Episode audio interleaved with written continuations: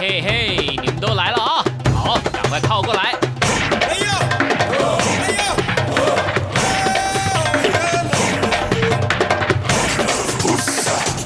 想了解台湾吗？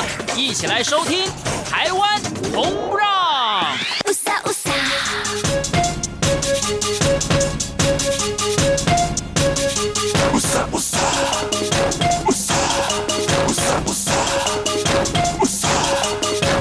这里是中央广播电台台湾之音，听众朋友您好，欢迎您收听今天的节目，我是文心。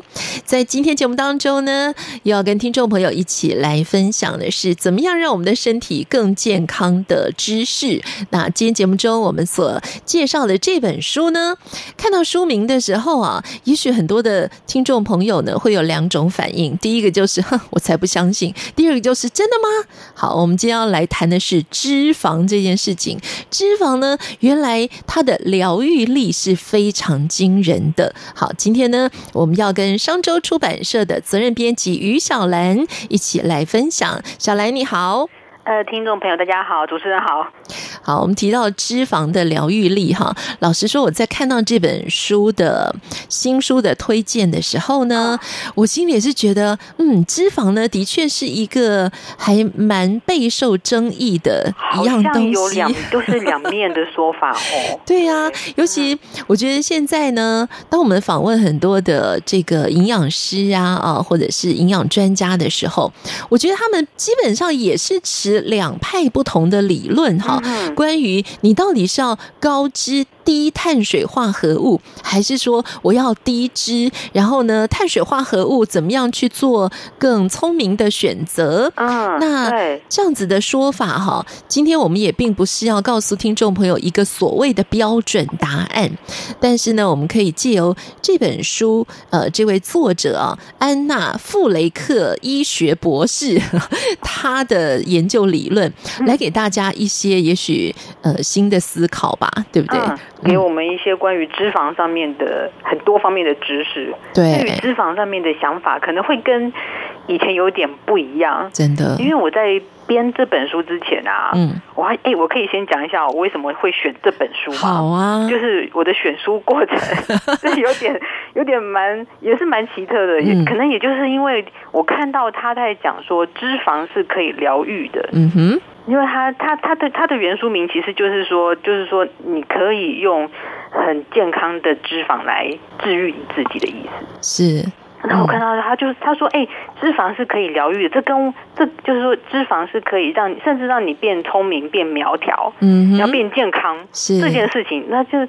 跟我从小所知道的、所知道的那个什么想法都是不一样，你知道吗？我以前，我我必须承认，我小时候的时候啊，嗯，我非常喜欢吃肉，很好，每个小孩都是这样，不是？然后就是，而且我就光吃肉，我就不吃不吃蔬菜，就是不吃一些那些那个嗯什么膳食纤维之类的东西。然后那小时候就常常被爸妈骂这样子，就说你怎么都可以，你就你怎么你就偏食这样子，然后就不准我吃那么多肉这样。是。那时候我看到这本书的时候，我眼睛就一亮。说哇塞，太棒了！就是我这种吃肉族的，吃肉族的圣经嘛，就是说我要看看他到底写些什么。嗯，然后他他他写的东西，我觉得真的让我觉得让我有一些想法上的改变。嗯，就是说我们我在我年轻的时候，以前我们常不是常常说什么呃，不要吃太多脂肪啊，不要吃太多肉啊，对，甚至人家会说吃肉长肉。嗯嗯嗯，对，然后然后然后但是。看了这本书之后，就发现说，哎，其实并不是吃肉长肉，或者是说吃油长油这样子。对，你要说你你的脸很油，就是因为你吃太多油，并不是，并不是有这样子的直接关联的。嗯，是，所以我觉得真的要很佩服这些呃医学方面的研究者哈，啊、真的，他们去研究。对啊，基本上在这本书，这本书真的算蛮厚的哈。嗯、然后里面呢也谈到了很多呃，就说比较有。有医学基础的一些理论了哈，那我觉得很佩服，就是他们不断研究的精神哈，并不是说，哎呀，好像有一个非常具权威的一位这个研究者、科学家，他提出了一个理论之后呢，那接下来我们就觉得说，哇，那个才是对的。例如说，比如说什么之前就说我们的这个饮食金字塔里面到底应该要是什么样的比重比较多啊？碳水化合物比较多啊？肉呢，你就吃那么。一点点就好了啊，呃、在金字金字塔最顶端最少的那个。是。但后来呢，就有不同的研究者，他们从各种的实验理论来推翻种种我们呃已经很习惯或者是我们很推崇的一些饮食法，所以就让我们要不停的从这样子的作品当中哈去呃颠覆或者是打破一些我们旧有的迷思。嗯，好，对。那我们先来谈这位作者哈，这位安娜傅雷克医学博士。他是怎么样来发现？哎，原来脂肪是具有疗效的耶！啊，对，他说他年轻的时候在大学里面，他们课堂上好像也没有在讲这些东西。嗯，然后他也就是在想，你要我们要如何治病啊？然后就是讲一些非常技术性的事情，嗯，技术性的知识。对，然后他有一次呢，然后有一次呢，他去他说他就在读书的时候，他有一天晚上他去看电影。然后那部电影我不知道大家有没有有没有看过，就是我觉得年轻人可能没有看过，但是我在小时候确实是看过这部电影的。这部电影叫做《罗伦佐的油》，你有看过吗？我没有看过，但我有听过啊。对，对，对，那因为台湾后来在前几年，我们呃在台湾也有一个家庭里面的小朋友，他们也是患了这个类似相同的疾病，所以那个时候对，那台湾就开始真的非常非常的罕见。对，然后他们呢，也就是因为这部电影哈，后来只要媒体有报道到他们家的故事的时候，就会用罗伦佐的油，所以那时候就我的年纪是很大了嘛。前几年。在很小的时候我就看过这部片子，嗯，然后他们也是因此到就是到美国去求医，啊，就是用这样子的方法来治疗这样子。他这部电影最主要说他是患了一个很罕见而且没有办法治愈的病，嗯，那医生也就觉得说他无药可治，就等着死亡吧。然后但是他的就是电影里面这一对父母啊。哎，我要先讲说这件事情是一个真人真事改编的，嗯哼，嗯，对。然后这个父母呢，他们就自己去研究医学，然后好像花了很多年的时间，然后他们就发现有某一种油，很种很特殊的混合油，嗯哼，可以治愈他。是。然后结果这个罗文佐，嗯，然后就因因为服了这个油之后呢，他就开始慢慢的清醒，然后病况甚至好转，嗯哼，然后。他还活了很多年，他好像好像有活到了二三十岁的样子，就是已经超过了医生所预估的他的那个年限。嗯哼，是，所以呢，也就是这样子的启发，让这个作者发现说，哎，原来脂肪并不是我们以前所觉得的，一定都是对身体不好的，嗯，或许它也是会有某种疗效的。对，所以就开启他在这个领域当中想要继续的钻研。好，那我觉得我们今天谈脂肪的疗愈力哈，很重要一点就是说，我们要先跟大家说，脂肪也是有分成优质脂肪跟劣质脂肪的，所以并不是说所有的脂肪你觉得都可以吃。对，好，所以我们接下来呢，就直接来打破大家的迷思哈。那他在书里面就提到，以前我们觉得脂肪就是啊油腻呀、啊，你看到那个呃，我们现在。看到那个肉上面的油花，啊、然后就会有人说：“哇，你看那油花多漂亮！”然后就会有人说：“哎，你看那油花多可怕！” 我看到油花就哦，好美啊，好漂亮。对，所以我们的迷思到底是什么？看到说啊，日本和牛，什么牛的上面那个肉，越多油花越好吃，这样。是啊，哎，现在其实我也渐渐的，就是说我们接触到了这样子的一些观念跟想法之后，哈、嗯，我现在也会去买肉的时候就觉得说。说嗯，油花不可怕，我们反而是也许就是呃，摄取多一些优质的脂肪哈、嗯，其实对身体健康是好的。但是我们先来帮大家打破他在这个书里所提到的一些迷思好了。好，啊，第一个迷思好像就是脂肪会让人胖，嗯，让人肥，对。像什么什么吃油长油，然后吃肉长肉，嗯，但是他有很多人就说，我吃了这些肉之后，或者是它是会跑到我的肚子啊，或者是我的腹部啊、嗯、大腿上面之类的。是，但是呢，作者说呢，身体对于脂肪啊、嗯、这些它的代谢方式其实是不一样的。是，而且呢，我们吃的脂肪，它会在嘴巴、跟胃里、跟肠道分解，它会变成脂肪酸。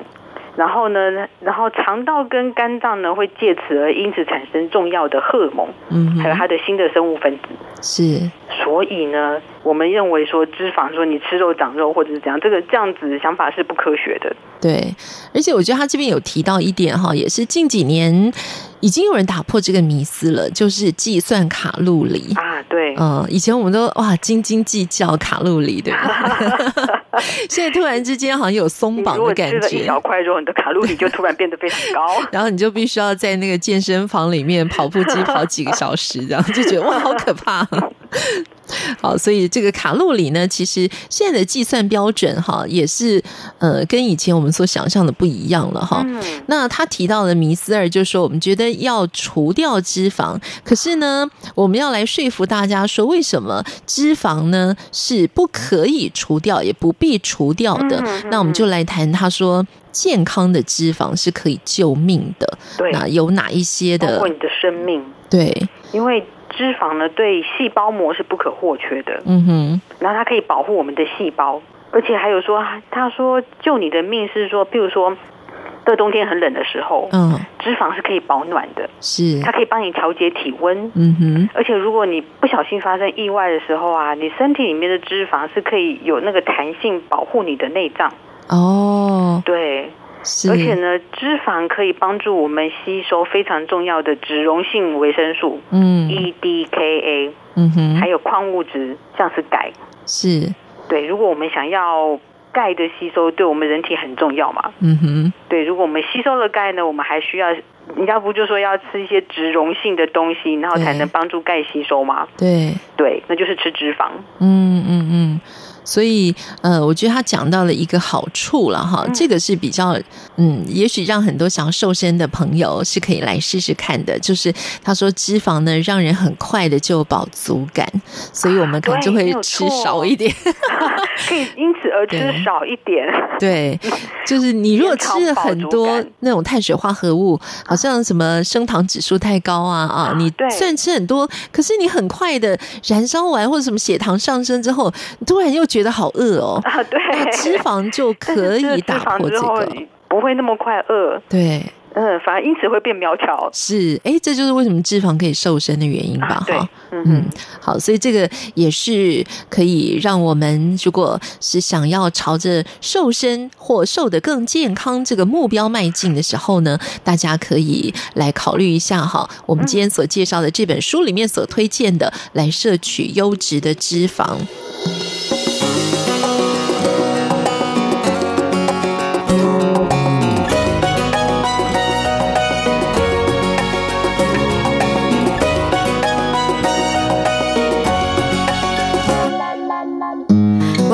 站在高处，感受风的脚步。我们都很清楚，这一场轰轰烈烈的投入不能含输，直到荣耀举世瞩目。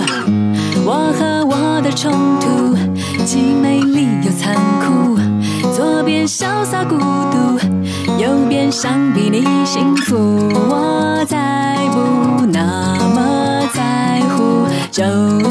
想你，也全数排除。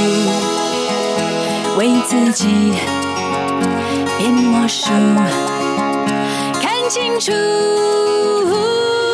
我的勇敢，我的快乐，现场演出，全程记录我真情流露。不想痛苦，不想装酷，换来欢呼。这才是我想要走的路，为自己变魔术，看清楚。我不在乎那些痛苦，我只在乎真心付出。我和我的冲突，既美丽又残酷，左边潇洒孤独。想比你幸福，我再不那么在乎，就算想你也全数排除，为自己变魔术，看清楚，我的勇敢，我的快乐，现场演出，爱情只是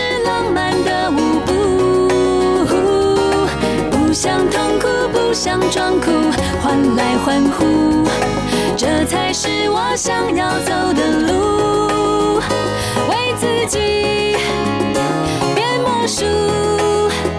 看清楚，我不在乎那些痛苦，我只在乎真心的付出，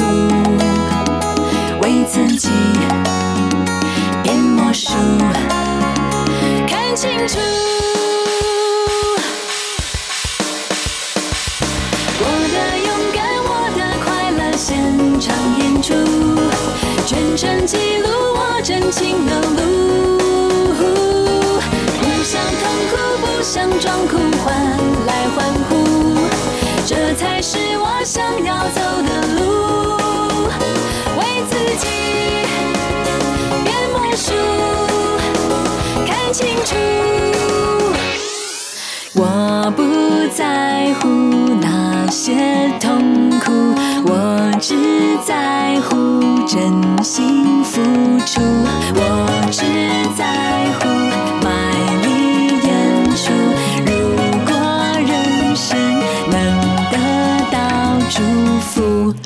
那刚刚小兰也有提到呢，就是这个脂肪跟我们的细胞是有关系的，啊，对。所以呢，在这本书的介绍里面就说，细胞需要健康的脂肪，细胞健康，身体就健康。嗯，那所以我们需要多摄取一些好的、健康的脂肪，来让细胞更加的健康。啊、那我们接下来就来谈，呃，所谓的细胞膜是非常神奇的，嗯、所以在这本书里面，它有特别的有一篇叫做《神奇的细胞膜》，那就跟大家一起来。讨论哈，就是什么饱和脂肪啊，哦，不饱和脂肪，这个真的好困难。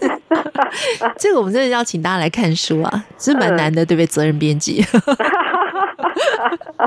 我觉得我在看的时候，我觉得，那你编书的时候，一方面应该会觉得说，哇，摄取好多有用的知识；一方面会觉得很头痛，因为里面的一些专有的名词，我觉得还蛮难的耶。对。编这样子的书的时候，我就必须要一直不停的查证，对，就是要我必须要去 check，就是网络上面去 check，说他他这样子的翻译，或者是说这样子的内容，呃，我我先说服我自己这样。子，嗯、是。我先说服我自己，然后呢，再来去看他所说的东西。确实，我觉得眼睛眼睛一亮，有点大开。尤其是他，你刚刚在讲那个细胞膜的事情，哎、嗯，我以前都没有想到，哎，嗯，就是因为我觉得我可能因为我是一个文科生文组的啊，嗯，然后然后我把这个内容啊，然后给我另外一个他是理科生的，就是学生物的那样子的同事的，是，他一看，他马上就眼睛一亮，他马上就发现这个这个关键字就是细胞健康这件事情。哦，他就跟我说，细胞健康这件事非常的重要，因为呢，嗯、因为人体啊，嗯，都是从由细胞组成的，嗯哼。等一下，他他说人体里面有多少个细胞？一百兆是不是？一百兆个细胞。嗯。然后他说，因为这些组成成分啊，其实细胞就是维持我们人体运作的最重要的一个最小的单位。是。然后细胞健康呢，我们身体就会健康。嗯。然后他讲到说。细胞膜就是保护在细胞外面的那一层膜，嗯哼，然后它是细胞的一个堡垒，对。然后呢，但是呢，细胞膜要好好的运作，就是说它可以，就是它会让好的东西进入细胞，嗯哼，然后让把不好的东西隔绝在细胞的外面，对。然后细胞这样子的一个渗透性能够很流畅的运作，就是在靠脂肪在控制的，嗯。是，所以你的你的细胞膜要有一个好的脂肪去维持它，嗯，它才会保持它的那个流通性跟渗透性。对，然后就是在门口把关，对，把你的身体保好。是。所以它里面有一个有一句话，他说呢，这个细胞膜是进入细胞内部的大门，它要能够大声清楚的听到胰岛素的敲门声。对，对，没错。所以只有这一句，大家已经知道接下来有多复杂，复杂。嗯，因为他提到了一个叫什么发电厂立线体啊，啊这种哈，oh、对，所以这种真的就是说，大家如果有兴趣的话，可以仔细的来研究、仔细阅读。嗯，对，仔细阅读。那今天我们的目的呢，还有我们最主要的核心呢，就是要告诉大家，优质的脂肪是好的。然后等一下，我们就来告诉大家，怎么样来选择摄取优质的脂肪。那其中的这个所谓的理论。的部分呢，就把这本书推荐给大家，对不对？对对对，嗯，好，所以我们就是必须要去满足呢这个脂肪细胞膜里面它所需要的所有健康或营养的。这个重要的元素哈，就是要来摄取好的脂肪。那怎么样摄取好的脂肪？当然跟我们的食物的选择就很有关系了哦。嗯，那在书里面其实提到了一个对我来讲蛮陌生的名词，叫做棕色的脂肪。啊，其实我们看到那油花，大家想的就是白色的，对不对？凝固成的猪油都是白色的。嗯，那所谓棕色脂肪是什么？是白色的。哎，对呀，好像也是。哎。因为我我们好像是应该先讲一下说，说这里讲的这个脂肪啊，嗯、好像其实是跟你的身体的组成成分是很有关系的。好啊，我们来讲一下，而不是吃的脂肪哦。哦，你说我们身体里的油的这个脂肪，对对对，对，而不是我们以为的白色脂肪，就是我们常常会说的游泳圈啊，这样之类的皮下组织、皮下的脂肪组织，白色脂肪，嗯。但是还有一种脂肪是，好像是最近科学发现的，嗯、叫做棕色脂肪，就它的颜色可能是颜色比较深。你说它在我们身体里的颜色吗？它在颜色里面比较深，好、哦，可是好像是有什么棕色或淡粉红，或者是深红色这样子的颜色。嗯哼。然后科学研究发现说，棕色脂肪啊，它具有一种，它好像是一种发电厂。嗯哼，它有加热器的功能，是，就是如果你的身体里面啊有棕色脂肪比较多的话，嗯，你就比较不会怕冷。哦。呃，然后你对于那些呃，就说常常运动啊，或者是说怎样曾经受过冷热刺激比较多的人，他们比较容易生成。棕色脂肪，所以他有提到一个，他说棕色脂肪哈，这种加热器功能呢，对于婴儿的存活特别的重要。啊、对，因为婴儿特别容易失温，嗯、所以呢，呃，这种小 baby 呢，透过棕色的脂肪的细胞产生的热能哈，就是让他们得以存活下来的一个很重要的关键。嗯嗯好，哎，那所以这是为什么有些人就是很怕冷，所以我们就说啊，你因为你太瘦了，你身体脂肪不够，没有脂肪，对，所以很怕冷。那很多应该说要棕色脂肪哦，对呀，好，嗯、所以这个棕色脂肪呢，我想是一个蛮新的观念，可以 来跟大家一起分享，对不对？而且他他说那个小婴儿刚出生，就是人刚出生的时候啊。嗯棕色脂肪在人体的体重还占百分之五。哦，但是人越长越大的时候，它的那个它的数量就会开始下降。嗯哼，然后女性呢，通常是比男性还有更多的哦。但是每一个成年人人体大约只有五十到一百克嗯哼的棕色脂肪。是，他他书里面还有讲说，你怎么样去养成棕色脂肪？对呀、啊，原来这是可以。我看到这里的时候，我觉得很有趣，然后我在家里面也有尝试过。你说低温刺激法吗？对对，低温刺激。然后就是他们好像在那个欧洲有，就是有流行水疗法这样子，嗯嗯、就是他们可以躺到那个水疗，就是低温的那个游泳池里面。对。然后这作者还有建议，就是说呢，嗯、你可以用温水淋浴，然后呢，到快要结束淋浴的时候，把水温调低，对，变成冷水。我第一次尝试的时候，我觉得我觉得很恐怖，这样子。但是，但是，但是，他说一开始可能你没有办法接受，就是说你没有办法一第一次你就先从你的那个躯干的正中央，嗯、是你先从身体的末端开始，嗯，就是冷水先轻轻的拍在你的手背跟脚上，就从四肢末端开始渐渐往上，嗯、然后你习惯这些刺激之后，你就会就可以再去用冷水来刺激。像是什么肩膀啊、胸部啊、背部中间、嗯、这个这个地方，我们最怕冷的地方。对，嗯嗯嗯，是。他说他说这样低温刺激可以唤醒棕色脂肪细胞，嗯、然后帮你制造热能。哎，反而是可以制造身体的热能，嗯、对不对？好。哎，我我觉得这这件事情蛮有趣的，因为我有一个朋友啊，嗯，我就讲一个好我朋友的事情。好，他他说呢，他他是常年都是用冷水洗澡。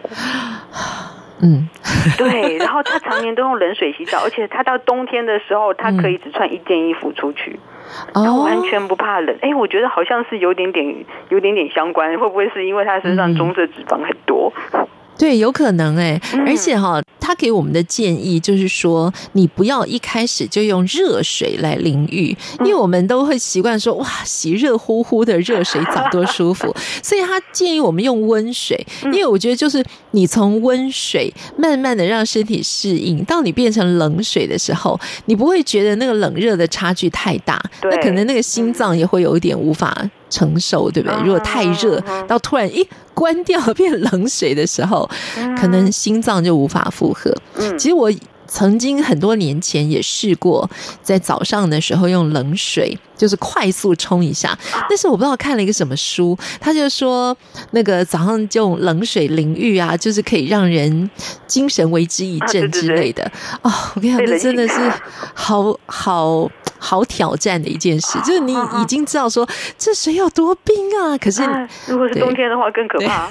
我试过一阵子，当然我没有什么特别的感觉说，说啊身体更健康什么倒没有。有了，只是说当时就是看到了一些很多新鲜的方法，都很想来试一试。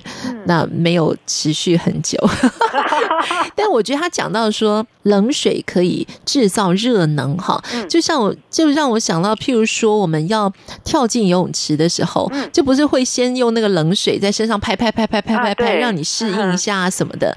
或许这个步骤就是先让你的身体产生一些热能，嗯，好，跳下去的时候才不会突然之间无法适应，对不对？好。嗯，好，所以呢，我们今天就是把这个棕色脂肪哈来推荐给大家，因为他说这个棕色脂肪呢，真的是对我们的身体是蛮有好处的。嗯、那他当然也有提到，除了用这个低温刺激法之外呢，他说有一种脂肪酸是特别适合来充当这个棕色脂肪的美食哦，就是哪一种脂肪酸？是特别的多元不饱和脂肪酸啊，嗯哦，所以橄榄油，哎，橄榄油，我觉得现在大家还蛮普遍的，都会使用橄榄油。啊、对，其实大家都会蛮想、嗯、蛮常用橄榄油的。所以呢，我们等一下也会来告诉大家，还是我们现在就告诉大家橄榄油怎么选择？你知道我去超市的时候要选橄榄油啊，嗯、可是光从价格来选的话。就是有很便宜的，也许一瓶一百多块新台币，那也有那个到了上千的，三千、五千的，有，有这么贵的橄榄油？对啊，有三千多，然后它的可能也不过才三百五十 ml 这样子，然后我就觉得。我应该怎么样来选呢？用价格选吗？真的越贵越好吗？还是出榨的呢？还是冷压的呢？还是冷压出榨？压初榨？对啊，我不知道怎么选呢。其实书里面有蛮大的篇幅来跟大家讲这件事情哈。对，他在书里面其实有讲到一个重要的观念，就是说你怎么样去选择好脂肪。嗯，然后好脂肪的第一步就是要先会读标签。啊，对啊，所以买橄榄油的时候，我们要先学会读橄榄油的标签。嗯、是啊，它里面有讲好多的那个橄榄油的那个什么初榨，对不对？对，你刚刚讲的那个初榨啊，还有特级天然橄榄油，嗯。嗯，还有什么冷榨啊什么之类的。对。啊，还有一般的橄榄油啊，天然橄榄油，嗯、它里面讲了几个橄榄油的。的东西这样子是，然后我们可以在看的时候要在在标签上注意一下，对，你就可以特别来看一看哈，你想要什么样的橄榄油，嗯，对，然后就看你是不是就是初榨的，初榨就是说，嗯，它只榨第一次嘛，因为它是用二十七度的嘛，所以它就是冷萃的，初榨就是用二十七度，所以它就是冷萃，嗯哼，嗯，所以你要买的话，它应该是推荐就是初榨的橄榄油。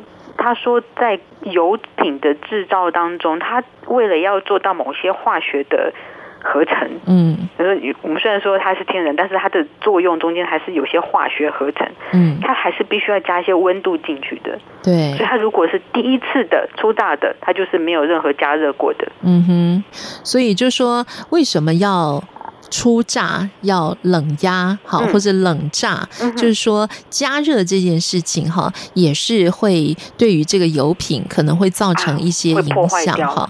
而且我们现在知道，就是说，当我们买这些油品的时候啊，嗯，呃，以前我们会希望它的瓶子是透明的，因为这样我可以看到哇，清清如水的油。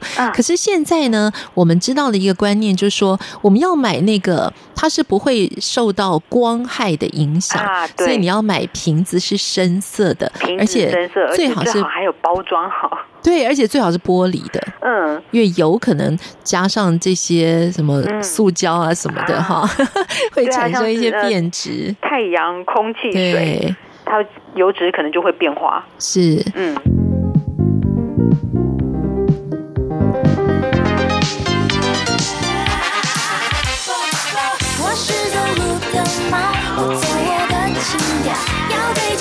我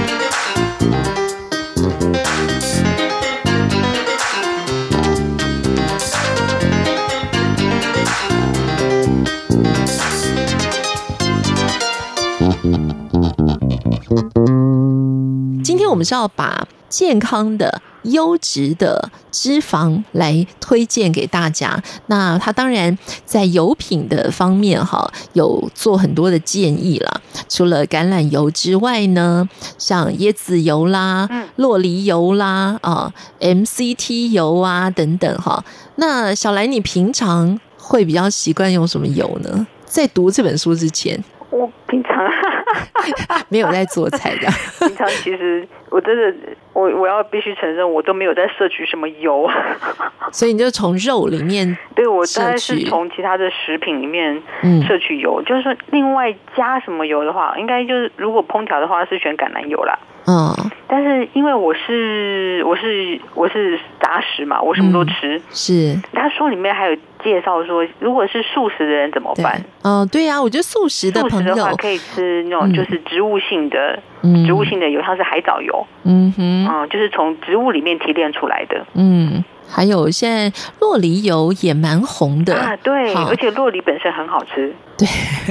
但是我觉得洛梨就是比较难去掌握它生还是熟，所以有时候放过头了啊。因为洛梨我们要等到它就是变得比较柔软可口，嗯、但是我每次放一放就啊烂了。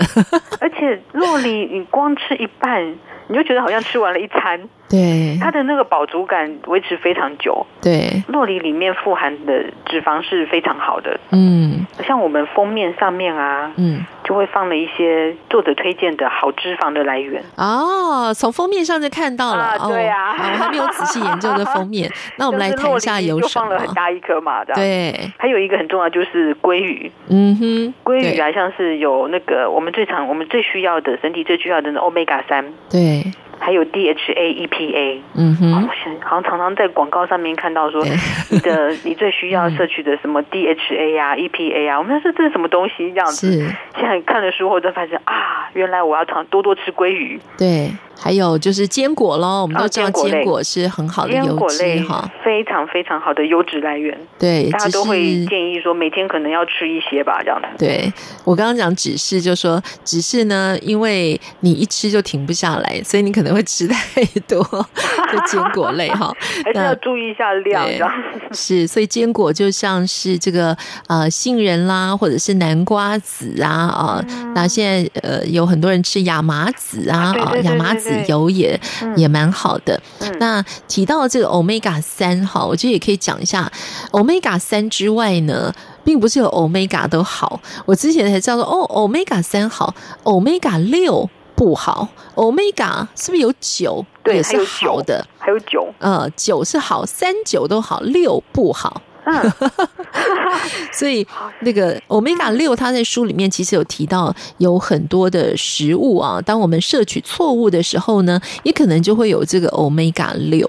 还有一点啊，我读这本书的时候有特别看到一点是说，我们刚才在提到吃肉嘛，哈，那现在当然也有一种饮食法，嗯，就是也鼓励大家吃肉。可是呢，为什么吃肉啊、吃奶油啊，都会特别强调说我们要选草饲奶油、草饲牛肉，哈，因为他书里面说，如果呢，这个呃牛哈。它是吃这个呃，譬如说玉米啦、谷类呀，嗯、那它吃了这些玉米，也许是基因改造的玉米。嗯，那我们再去吃它的肉的时候呢，其实我们并没有从它的肉里面，从它漂亮的油花里面得到健康的优质的脂肪。Uh. 就是要看这个牛它吃的是什么饲料长大的。对，所以它如果是吃天然的草。嗯，就比较健康了，对不对？对，嗯，这很重要。对，什么草饲或者是放养之类的野放，对，它可以获取来自大自然的好的营养素的来源，而不是说吃饲料，说或者是说那个工厂养这样之类的。对啊，所以我以前一直不知道说干嘛一定要草饲啊？为什么一定要强调草饲呢？因为因为食物链嘛，对不对？对对，好，所以这一点呢，也是在书里面哈读到一个，嗯，可以提醒自己，也可以提醒大家的。嗯、那刚刚我们提到这个 MCT 油。嗯这近两年很红哎，对我本来都觉得这名词好特别哦，到底什么？它也不是椰子油，它也不是橄榄油，嗯、什么叫 MCT 中链油？中链三酸甘油酯。可是呢，如果现在很多人呢早晨都要喝防弹咖啡，嗯、你就会知道 MCT 油有多重要，对不对？你有喝防弹咖啡吗？酮体吗？对，嗯，你有喝防弹咖啡吗？没有哎、欸，我有，其实有点怕怕，因为加奶油加很多嘛。对对对，我有点害怕，因为我咖啡我只能喝黑的。哦，嗯，对。那你有试过吗？呃，我没有试过真正的加那些原料。我最近试的是，呃，就是很多的厂商嘛，已经很聪明了，他就把所有防弹咖啡里面所必须要具备的这些成分，像是咖啡啊，然后草饲奶油、MCT 油，它通通都把它打成粉。对，然后就像那个三合一咖啡一样，只是没有糖，嗯，然后就冲泡一下，呃，我觉得口感非常浓郁，跟我原本想象的有一点差别，还不错，嗯。嗯，还不错。他书里面也有推荐人在早上的时候喝防弹咖啡，对，就是你早上的时候你就觉得醒不来的话，提不起劲，嗯，喝喝下去就好像是喝了一个什么。对喝下了一个什么，就是就是强力的能量的来源，就是因为里面有含有脂肪嘛，嗯、是，所以你就呃马上就会让你的精神提振起来。对，但是他说有一件事情非常重要，你的咖啡里面绝对不能加糖。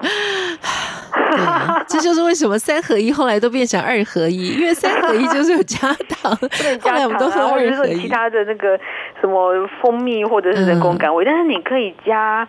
你可以加的是肉桂啊，或者是可可粉，嗯，这样子对这些东西添加一点那个，就比较像拿铁的提味的这种感觉，这样子。嗯、对，嗯，其实防弹咖啡呢，我没有去尝试，是因为听说就是要搅这个奶油啊，或者是酥油，嗯，你要用搅拌机、搅拌棒，就啊，就这么麻烦吗？好，那不就是就厂商贡献一下，但是。是呢，如果你觉得每天早上都有点提不起精神的话呢，既然连这位作者都推荐防弹咖啡，大家也不妨可以来试试看。可以试试。好，而且据说啦，就是喝完之后非常有饱足感，你都不用再想要吃别的东西。好像听说早上喝了一杯之后，可以到下午 都不饿。我目前倒还没有这个感觉。也许这是因为呢，也许这是因为我手机用太多啊。对，我们要来讲一个哈，就是书里面有提到呢，多吃脂肪，少用手机。虽然我们都知道，现在很多专家都叫我们不要天天黏着手机，那但是很多人会觉得说那是对。眼睛的伤害，可能黄斑部病变啦、干眼症啊等等哈，或者说手机配饭吃啊，饭配手机这样子不健康。但是作者所提出来的这个理论哈，倒是呃跟一个所谓的淀粉酶这个呃东西是有关的。真的蛮复杂的耶。对啊，所以我们基本上就是简化来告诉大家，呃，作者告诉我们少用手机的另外一个他所持的观点，就是所谓淀粉酶这件事情，因为呢，淀粉酶。它跟我们刚刚所提到的口腔的健康，哈，也是很有关系的。那口腔的健康又跟我们刚刚提到这个神奇的细胞膜也是很有关系的，哈。因为病从口入嘛，所以我们吃什么东西吃到体内其实很重要。那淀粉酶是什么？就是淀粉酶的生产量提高，会对口腔的健康造成影响。那就会有什么牙周病啦，或者是什么蛀牙啦等等这样子的问题。那当你牙齿有问题的时候，就跟你呃体内可能也因此吃进了很多不好的细菌哈。那这个细菌在我们的体内作用之后呢，对健康也会造成影响。所以刚刚跟小兰有提到了一个，就是说使用手机太过量的话呢，呃，太频繁用手机就会提高淀粉酶。提高淀粉想让我们吃甜的，对，就是想吃甜的，所以就是为什么 淀粉酶很多，就会想要吃很多甜的啊？对啊，所以我们终于又找到了一个关键性的理由，嗯、就是说，为什么一天到晚想吃甜食呢？你用手机太多会加重想吃糖的欲望，哎，真的好像有哎。是，好，那今天我们讲这个呃脂肪的摄取哈，优质的脂肪。当然，我们也可以再提到另外的一派的说法，就是说，那为什么曾经有一些理论啊，或者是一些专家告诉我们说，我们要摄取低脂高碳水化合物的这个饮食的方式？那我们是不是要提到这个艾森豪总统他的心脏病发这件事情呢？啊，好像以前曾经有过这样子的历史事件。对对，因为那时候好像有一个研究，就说是低脂是有害的。嗯，然后结果他在推这这个科学家在推这个。低脂有害，然后就是脂肪对心脏有心脏有害这样子的说法的时候，嗯、正好碰上了艾森豪总统他心脏病发，对，然后所以就让这件事情呢，好像就突然多了一个广告效应，嗯，突然大家就说啊，这个脂肪确实是对身体不好的，对。然后那时候大家就开始就开始在讲说啊，因为那时候你知道吗？现在就是广告里面谁大声谁有理嘛。那占了很多广告版面人就是说啊，他说的是对的。对。然后就很多人就相信啊，我们不应该要吃这么多的脂肪，因为脂肪会造成心血管疾病。嗯，对啊。所以我们到后来这么多年哦，我觉得很多年很多年，大家都觉得说脂肪啦。胆固醇啊，哇！一听就觉得好可怕。嗯，而且，嗯，在当时哈，他提到了一样东西，其实我到现在都还蛮怀念它的好滋味。但是我现在已经知道不能吃了，叫乳马林。哦，以前我觉得乳马林涂上那个吐司面包啊，然后去烤，葵花籽葵花籽做的嘛，对，就人间美味这样。哦，真的吗？后来才知道乳马林它就是一个反式脂肪，嗯，所做的一个人造的东西。哎，真的耶！以前以前我在在我在我年轻的时候，好像真的有人这样子跟我讲说，像是你去买的时候，他会告诉你说，你不要买奶油。嗯，但是你要买乳马林，因为、啊、因为大家都因为那时候科学就是说乳马林比奶油还要健康。后来的科学研究又在把这件事情推翻了，乳马林是不能吃的。是，而且我记得以前我朋友哈，他到美国去留学的时候呢，他就说：“哎，我好怀念是台湾的乳马林哦，你们帮我寄一点过来。”最后还特别寄去给他，算家乡味。所以现在我还是很怀念它，真的好香哦！但是我的理智告诉我，我们已经不能再吃乳马林了，真的回不去了。好，所以当我们拥有越来越多的这个健康的知识之后呢，大家在饮食的选择上，哈，也就会越来的越有智慧，哈。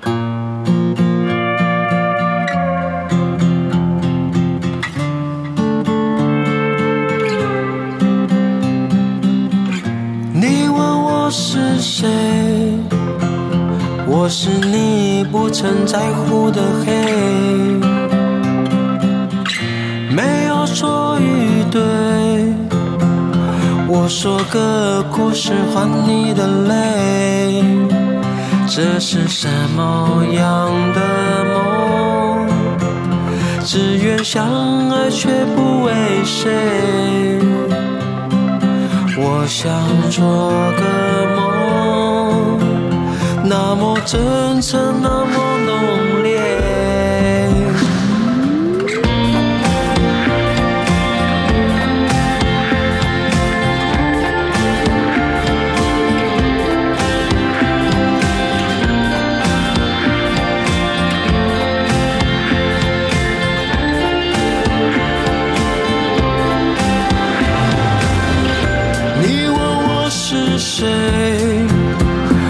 我是你命中注定的黑，衬托星星的美，紧守着该出现的夜。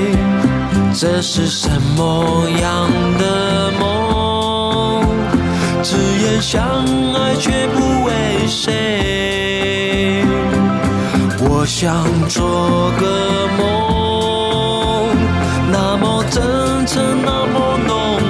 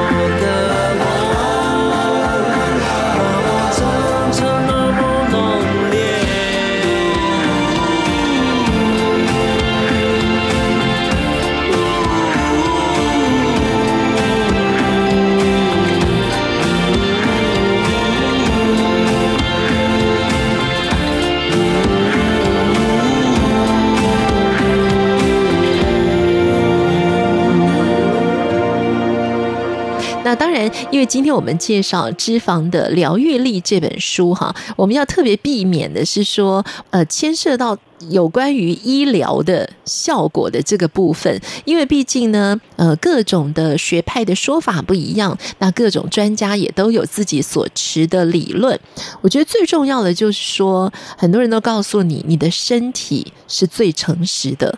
你的身体会告诉你，你怎么样的摄取的方式，哈，怎么样摄取这些营养啦、脂肪啦、食物的方式，是对你的健康最好的。我想这个才是最重要的吧。当然了，同意了。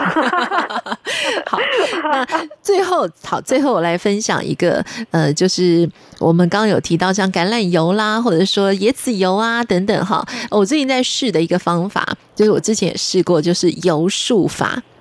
呃，因为我们刚刚提到口腔的卫生嘛，对不对？这个淀粉酶的事情哈。那我最近呢也是呃，因为有读了另外一本关于介绍油的书哈，那它里面就有特别提到说，其实像好像在印度啊，他们流传过来的就有这种早上的时候呢，你可以。呃，喝一口油，对，好，然后做这个漱口的动作，嗯嗯，那我们是不是最后可以来谈一下这个油漱法？啊、或许呃，朋友们也可以来试试看，嗯，因为他的他的说法就是因为我们口腔里面有很多细菌嘛，然后有也也有一句话叫做“什么病从口入”，对不对？对。然后他说用用油呢，可以把细菌从嘴巴里面拔出来。然后它可以对你的口腔啊，或者是怎样，有一些稳固的效果。是。然后他作者他自己也说，他一开始呢，其实对这种印度的疗法，好像是某一种，嗯，某一种神奇疗法。他说一开始他也有蛮点，有点蛮存疑的。嗯哼。然后，但是他好像自己试过的时候，他觉得好像还不错。然后说你也可以试试看。是。他说你漱一小口油进去，你在嘴巴里面这样子，呃，来来回回的让它。让它漱洗这样子是，然后但是你不是要喝下去，是要把油给吐掉的。对，嗯，千万不要喝下去，因为它它已经把你口腔里面的那些细菌啊给拔起来了。对，如果你喝下去，就把那些有害物质又再吃下去了。对，嗯，所以呃，他建议的就是说，我们可以在早上的时候啊，一起床，嗯，因为很多人就说，当你在呃睡眠的时候，也许因为我们都没有吃东西嘛，哈，也没有喝水啊，所以你的口腔里面就是充满。了很多的细菌嘛，所以早上的时候呢，你可以用几种油，呃，很普遍的就是像橄榄油啦，哈，或者是用椰子油也都可以。你自己喜欢的油的味道，对，嗯，那当然还也还有一点很重要的哈，就是你千万不要把它吐进水槽里面。啊，因为像椰子油呢，它在冷却之后，它是会凝固的，哦，它就会把你的水管水管会塞住，所以吐在卫生纸上啊，或者是什么这样，把它吐在杯子里或者是卫生纸上，然后把它丢进垃圾桶。对对对对对，嗯，好，那据说有神奇的功效啦，可以让你的肌肤，看。对啊，好，那小兰你可以试试看。好，今天呢，我们介绍的就是脂肪的疗愈力。哈，那这本书就是告诉大家，我们有很多的过往，我们觉得身体的这些病痛啦，或者是一些问题，哈，到底可以怎么样来获得解决？那其实，呃，摄取优质的脂肪是很好的，我们可以就是也许可以减缓了，好像忧郁症啦、失智症啦，或者是如果你有一些什么异位性皮肤炎啦、老人斑呐、啊，好，还有关节病啦、青春痘，好，还有一些身体发炎的状况，其实都可以呃利用这个优质的脂肪来获得一些疗愈。当然有病我们还是要去求医求诊，但是呃平常的饮食上呢，倒是可以多多的注意，好，就摄取这些对我们的细胞有帮助或营养的这些好的脂肪。好，那最后你编完这本书，自己对于生活上有没有一些改变呢？或者是就是想要照着它来试试看？现在开始例行，就是每一周都要非常注重自己的欧米伽三摄取。哦哦，好，嗯，这点呢，我们也可以大家一起来跟着书上哦，讲一个这个作者的早餐好了，给大家来参考，好吧？有些素食的人可能觉得说这本书没有对他没有效，但是事实上，呃，吃素的人也可以看，因为呢，吃素呢，他其实也是需要说，如果他想要从脂肪里面如何得到疗效的话，嗯，他如何摄取脂肪？嗯，他这里有一个全素的早餐，是，那还有一个。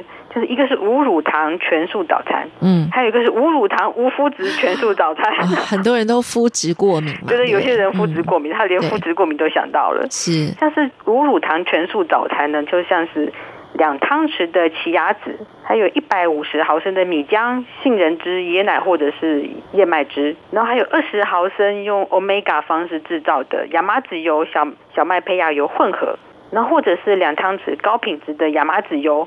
到一到两茶匙的小麦胚芽油。是，然后呢，你还可以再加上一些你喜欢的水果，嗯哼，然后一些果干啊、椰枣啊、蓝莓之类的，嗯，然后再加些柠檬汁，是，然后一些核桃或者杏仁腰果，然后把它混在一起，嗯，那泡在一起，泡上十分钟，哦，混在一起，然后呢，水果呢切成小块，然后或者你也可以打成泥，嗯，然后最后呢，在这个粥上面。淋上油，对，然后就这样吃。你还可以再加一些 你喜欢的，像是肉桂啊、姜黄啊、豆蔻啊这样子来调味，感觉很西式哈。嗯，蛮西式，因为 不好意思，作者是一个欧洲的，对，真的很欧式啊，很欧式的早餐，啊、欧式的早餐。嗯，对。另外，无乳糖无麸质，感觉比较简单。哦，它就是也是就是我刚刚讲那个奇亚籽粥啊。对，嗯，然后再加上你喜欢的一些什么燕麦汁、杏仁汁、椰奶。嗯，那泡十分钟当做它的那个粥的基本粥嘛，就是粥品这样子。然后你可以加水果，嗯，像是很推荐的洛梨，或者是香蕉，嗯，或者是两三个椰枣，是。一到四茶匙的生可可，嗯，如果你喜欢巧克力的话，你可以多加一点这样子，嗯，然后或者是加一些你喜欢的香料，是。像是什么肉桂啊、姜黄啊、豆蔻，嗯，然后一点点姜这样子，然后把它丢进果汁机里面打成泥。然后搅拌在一起呢，再加上两汤匙的亚麻籽油，因为亚麻籽油里面有 DHA 跟 EPA 嘛。是。然后再加上一两汤匙的小麦胚芽油，搅拌在一起。然后你可以在在上面再装饰一些东西，像是一些膳食纤维，像是坚果啊、杏仁啊，你喜欢的坚果，对，丢进去这样子，好好的吃这样。所以每一个食材听起来都觉得好健康哦，都好健康，这样吃应该会非常的饱。哦，因为给你饱足感的最主要的这两个食谱的一个主角人物就是奇亚籽。好，所以他有特别提到说，你吃完这样早餐之后，你一定要注意，就是要补充充分的水分，因为奇亚籽呢，它呃遇到水之后，它是会膨胀的，所以奇亚籽呢，如果你在摄取了之后，你没有喝大量的水的话，它膨胀以后呢，在你的体内反而会造成便秘，所以这就是奇亚籽的一个神奇的功效，所以你要多喝水，这样子才可以。好，那如果都觉得太麻烦，就喝防弹咖啡吧。好，今天我们把这个营养的概念呢，跟大家一起来分享哈，希望每一个人都可以活得更健康。好，今天节目中请到的是商周出版社的责任编辑于小兰，非常谢谢小兰为我们介绍了《脂肪的疗愈力》这本书，谢谢小兰的分享，谢谢，谢谢，拜拜。